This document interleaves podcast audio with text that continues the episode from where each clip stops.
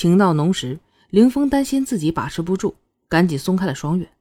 看着双月因为接吻而有些红润的脸颊，凌峰认真的说道：“双月，只要你真心爱我，我一定会对你好的。”双月看着凌峰郑重其事的承诺，心里忍不住苦笑。果然是个不吃亏的人呢，连做出承诺都要先讲个条件，要我真心爱你。虽然内心的讥讽，双月表面上并没有表现出分毫。双月没有回答林峰，只是好像很感动一样。轻轻的趴在林峰的肩头，因为这会儿他真的说不出什么。林峰受宠若惊的拍了拍双月，说道：“今晚我留下来陪你好不好？”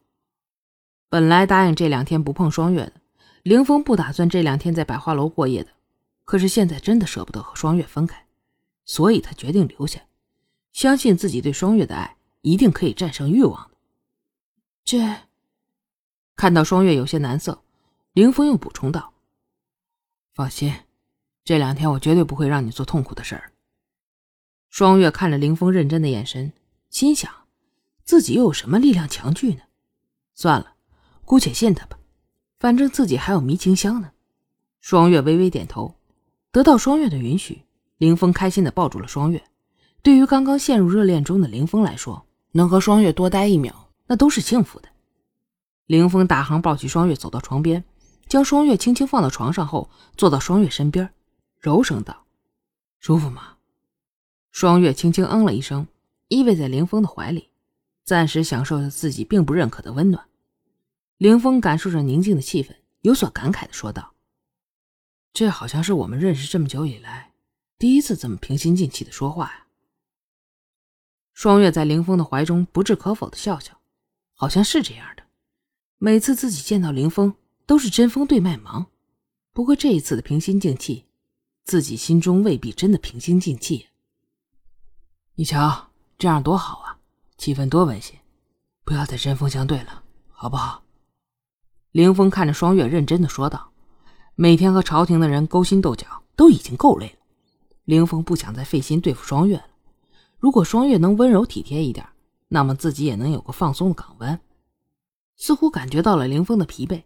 双月莫名的有些同情，只是双月并不认同林峰的观点。爱情本就不温馨，又何必温馨啊？只有甜蜜的爱情难免单调。何况以你的身份地位，想找一个对你温柔体贴的人，应该轻而易举吧？你之所以会注意到我，还是因为我比较特别吧？如果你想找一个对你温柔体贴的，那现场找一个不就好了吗？干嘛来改造自己呀？如果双月和凌风此时的关系是真的，那么双月一定会把自己心里话说出来。只是双月并没有真的接受凌风，所以也没有必要说真心话，而只是敷衍道：“好，以后双月一定不和王爷争吵，我们就一直温馨下去。”双月的话说的真心实意，凌风很满意，好像在鼓励双月，在双月的额头上轻轻吻上一记。今晚的气氛真的温馨，凌风与双月。说着绵绵的情话，不可否认，即便是满口谎话，双月也感觉今晚很温馨。甚至于后来双月说的，感觉现在很幸福之类的，双月都不知道自己说的到底是实话还是假话。美好的时光总是过得很快的，时候不早了，我们休息吧。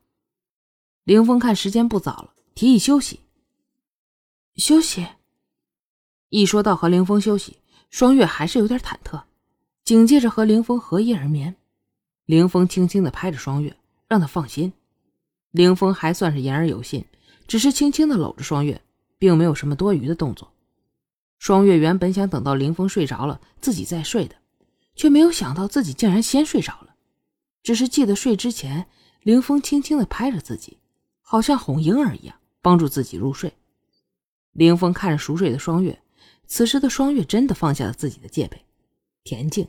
安详，凌风轻轻的吻了双月一下，心想：既然你能在我身边睡着，说明你已经开始信任我了。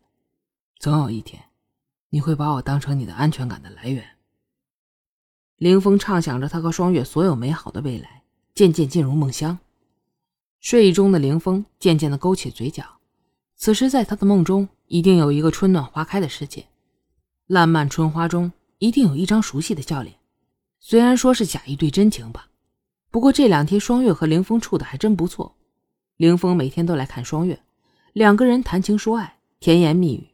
完了以后，凌风留宿陪双月，每次都是规矩合衣而眠。这两天的相处，使得凌风对双月的真情更深，也使得双月的假意模糊不清了。不管双月对凌风的温情是什么原因，既然双月这么做了，那这就是一个事实，而且这个事实一定会产生出一个结果。不管这个结果如何，双月是否喜欢，这个结果都会如期出现。感谢您的收听，支持白鹤，请您动动发财的小手，点一点订阅，您的支持是我更新的动力。点了订阅不迷路，我们下集见。